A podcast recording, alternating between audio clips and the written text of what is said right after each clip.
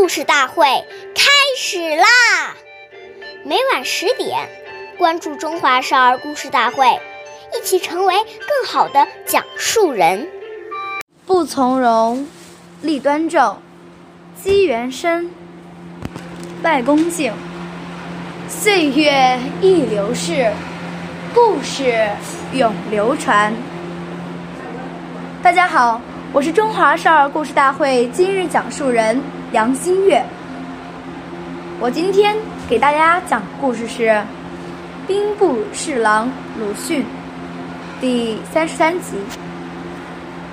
唐玄宗在勤政楼设宴，宴会结束后，兵部侍郎卢旋以为皇帝请回宫，便平稳地骑马在楼下。卢迅貌容清秀，温文尔雅，走在路上总是风度翩翩，仪表俊逸。与众人不同，依然在楼下垂帘观看的皇帝被他的风度吸引，连忙问左右近臣：“这人是谁？”近臣便把卢迅的名字告诉了皇帝。皇帝连连称赞他含蓄宽容，风度不凡。同一位衣帽整洁而有风度的人在一起，我们就会感觉到愉快，感到精神焕发。相反，同一位不讲卫生。又很俗气，在一起就会感觉很难受了。下面有请故事大会王老师为我们解析这段小故事，掌声有请。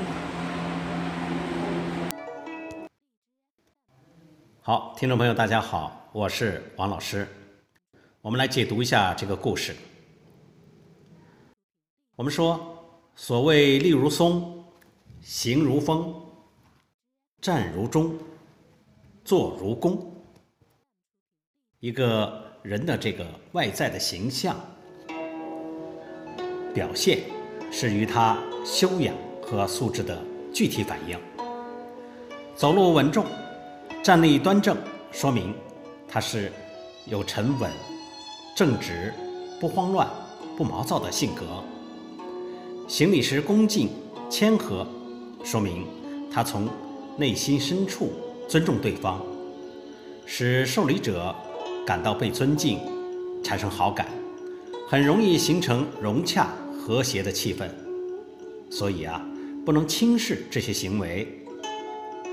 《了凡四训》中说：“大都吉凶之兆，蒙乎心而动乎四体，其过于后者。”常祸福，过于薄者常进祸。这是告诉我们，一个人的凶福吉祸，通过这些身体的礼节行为，就可以预测他的将来如何。如果一个人的行为恭敬厚道，那么他必定有福报；如果是轻薄傲慢，懒散，那么这种人必定会招惹祸患的。好，感谢您的收听，下期节目我们再会，我是王老师。想参加故事大会的朋友，请关注我们的微信公众号“微库全拼八六六九幺二五九”。